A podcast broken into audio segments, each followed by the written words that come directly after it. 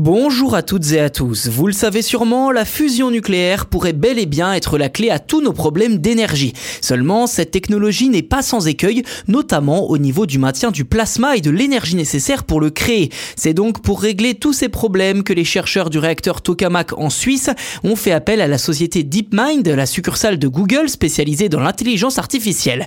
Alors comment une intelligence artificielle peut-elle être utile dans la fusion nucléaire? Eh bien, c'est ce que je vous propose de voir dans cet épisode.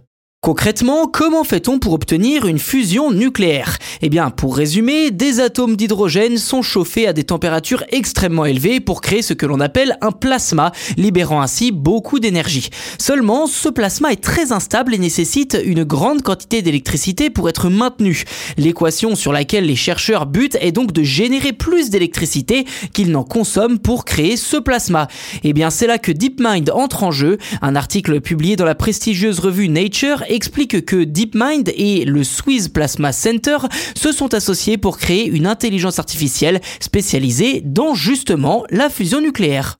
Avant de poursuivre, il faut savoir que pour contenir le plasma, les scientifiques utilisent des bobines génératrices de champs magnétiques. Elles doivent être parfaitement calibrées pour obtenir la forme voulue et s'assurer que le plasma ne touche pas les parois du réacteur. Dès lors, si l'on veut changer de configuration, il est nécessaire de tout recalibrer, ce qui est très complexe pour un humain, mais pas pour une IA. Celle de DeepMind, en l'occurrence, a été conçue pour recalibrer automatiquement les 19 bobines magnétiques à l'intérieur du tokamak.